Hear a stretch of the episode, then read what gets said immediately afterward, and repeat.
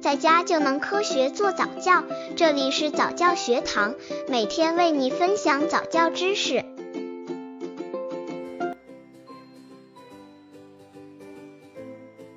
如何给宝宝选购益智玩具？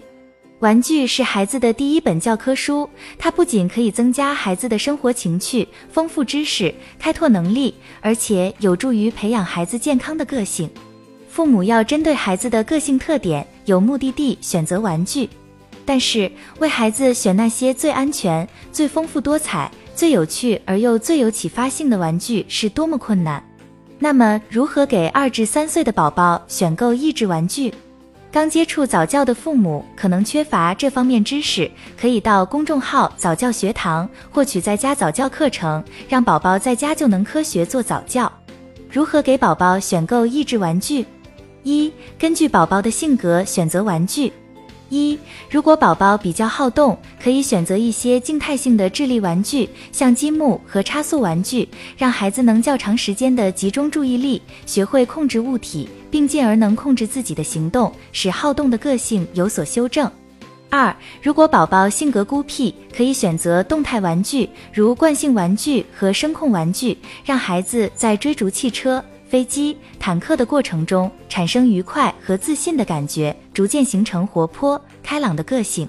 三、如果宝宝比较粗心，不妨选择一些制作性玩具，如纸模玩具，让宝宝在制作过程中认识事物之间的关系，养成学习的习惯。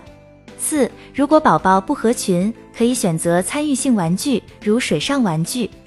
或让宝宝参加集体游戏，使宝宝逐渐了解自己和他人之间的关系。二、选择玩具应与宝宝的年龄相符。两岁左右的幼儿已经有了转动腕部的能力，他们可以利用这种能力拧东西和开门。可以选择有盖可以开启的玩具，能相互连接的积木，有不同形状且每个形状只有一个洞可嵌入的积木游戏、拼图板、可供敲击的台子等游戏，都对这个年龄段的儿童发展有利。三、昂贵的玩具未必适合宝宝。昂贵的变形玩具虽然可以满足孩子一时的拥有欲望，但时间一长，孩子们便视它们为可有可无了。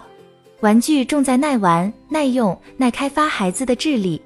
高档玩具制作精美，引人注意，但并不一定耐玩、耐用、耐教育。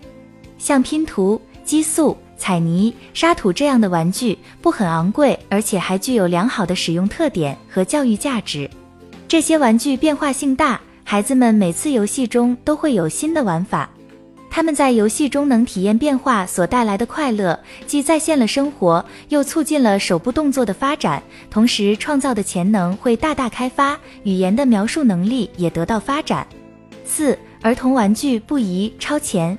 有些父母认为自己的孩子比一般同龄的孩子聪明，所以喜欢买一些超过这个年龄段的玩具。